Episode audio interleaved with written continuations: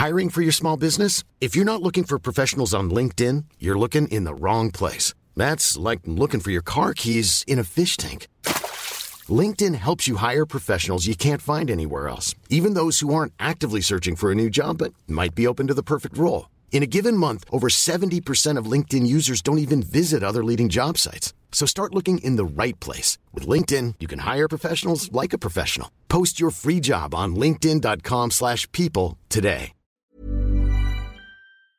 Salut c'est Hugo, j'espère que vous allez bien. On est parti pour une petite compilation des bonnes nouvelles de la semaine. Et oui, juste des notes positives pour se faire un petit peu de bien au moral. Ça me paraît assez nécessaire après les actus du jour qu'on fait chaque jour du lundi au vendredi. Et on commence avec une première bonne nouvelle de la semaine. Une ville de France a décidé qu'à partir du 21 décembre cette année, tous les transports en commun deviendront gratuits pour tout le monde en illimité. Le maire parle même du plus grand réseau de transports gratuits d'Europe. Et forcément, c'est une bonne nouvelle, a priori en tout cas, pour les habitants. C'est pour ça donc qu'on va analyser euh, tout ça. Concrètement, ça veut dire euh, fini les billets à l'unité ou alors euh, les abonnements mensuels. Et cette ville, eh bien, il s'agit de la ville de Montpellier. Alors ça concernera d'ailleurs plus largement la métropole de Montpellier, donc pas seulement Montpellier, mais aussi les communes autour. En gros, ça veut dire que 490 000 personnes sont concernées par cette gratuité des transports. Cette mesure, elle a donc été votée le 2 février par le Conseil de la métropole et c'était une promesse de campagne du maire Michael Delafosse, issu du Parti socialiste. Elle concerne donc toutes lignes de bus et de tramway, sachant qu'il n'y a pas de métro euh, aujourd'hui à Montpellier. alors, à quoi ça sert de rendre les transports gratuits Mais aussi, pourquoi ça fait débat? Parce que même dans les bonnes nouvelles, il y a des éléments de débat et des éléments de nuance. Eh bien, le but de cette mesure pour la ville, c'est d'encourager les gens à prendre les transports en commun plutôt que la voiture qui peut être forcément euh, davantage polluant. Ça a donc euh, deux intérêts. Le premier, c'est de réduire les émissions de CO2, qui est l'un des gaz responsables du changement climatique. On en parle très régulièrement. Et le deuxième intérêt, il est aussi pour les utilisateurs. Une mesure forcément en faveur de leur pouvoir d'achat. Ça permet d'économiser le coût du trajet, notamment pour les étudiants qui jusqu'ici euh, devaient payer près de 28 euros par mois pour prendre les transports euh, en illimité à Montpellier. Et oui, au passage, j'en suis conscient pour les Parisiens euh, qui écoutent tout ça,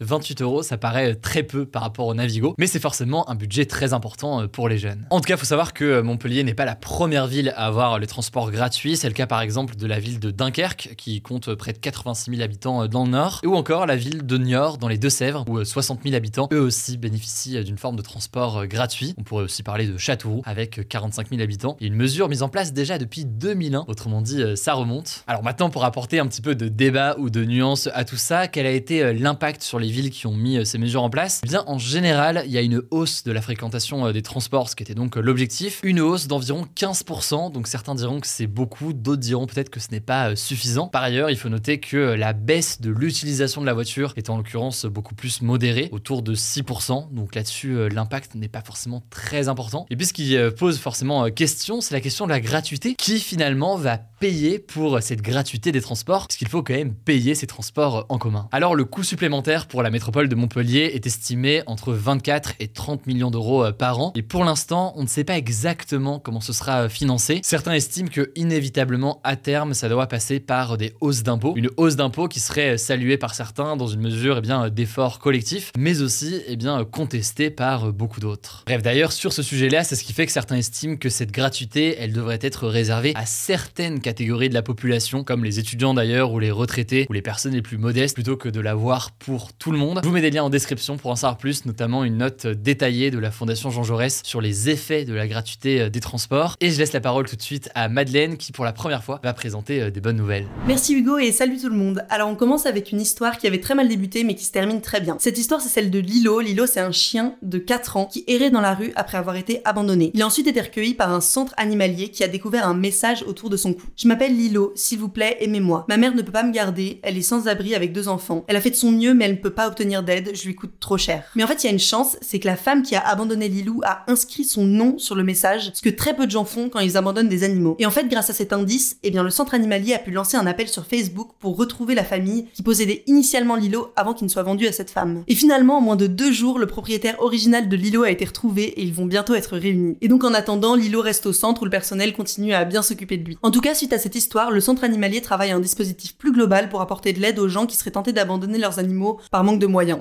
Alors on continue avec une deuxième actu, elle date pas exactement de cette semaine mais on avait vraiment envie de vous en parler. En fait le 1er février, le Sénat a donné son accord pour que l'avortement soit inscrit dans la Constitution, qui est la loi suprême du pays. Il reste maintenant encore plusieurs étapes pour que la loi soit définitivement adoptée. Le texte doit être à nouveau voté par l'Assemblée nationale qui avait déjà donné son accord euh, en novembre 2022, mais en fait c'était avant quelques modifications de formulation faites par le Sénat. Et donc si l'Assemblée accepte les modifications sur cette dernière version du texte, il sera ensuite soumis à un référendum, donc un vote de la population française. Ceci dit, le gouvernement pourrait aussi décider d'en faire un projet de loi, auquel cas les deux chambres, donc le Sénat et l'Assemblée, devront l'adopter ensemble lors d'un nouveau vote. On continue avec une histoire assez touchante qui s'est passée en Bretagne. Lilia, une petite fille de 7 ans, a sauvé la vie de sa mère grâce à des réflexes qu'elle avait appris à l'école. En fait, lundi, sa mère a perdu connaissance devant elle et Lilia a décidé d'appeler les pompiers comme elle avait appris à le faire en classe de petite section. Et donc elle a pris le téléphone, elle a composé le 18 et les secours sont arrivés quelques minutes plus tard. Finalement, sa maman s'en est sortie avec une contusion à la tête, mais en fait, sans l'appel de Lilia, les conséquences de ce malaise auraient pu être beaucoup plus graves. Autre bonne nouvelle et elle concerne l'environnement. Aux États-Unis cette année, donc en 2023,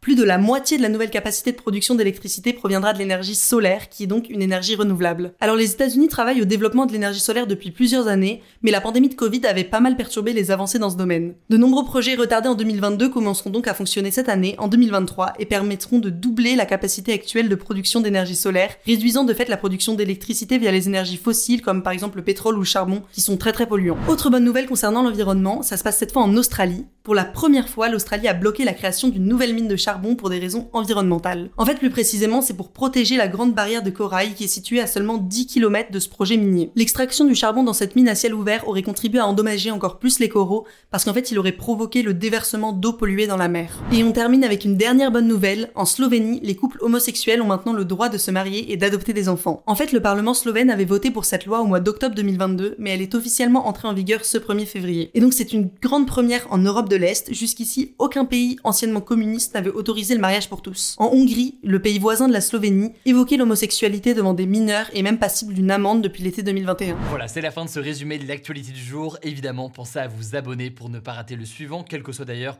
l'application que vous utilisez euh, pour m'écouter. Rendez-vous aussi sur YouTube ou encore sur Instagram pour d'autres contenus d'actualité exclusifs. Vous le savez, le nom des comptes, c'est Hugo Décrypte. Écoutez, je crois que j'ai tout dit. Prenez soin de vous et on se dit à très vite.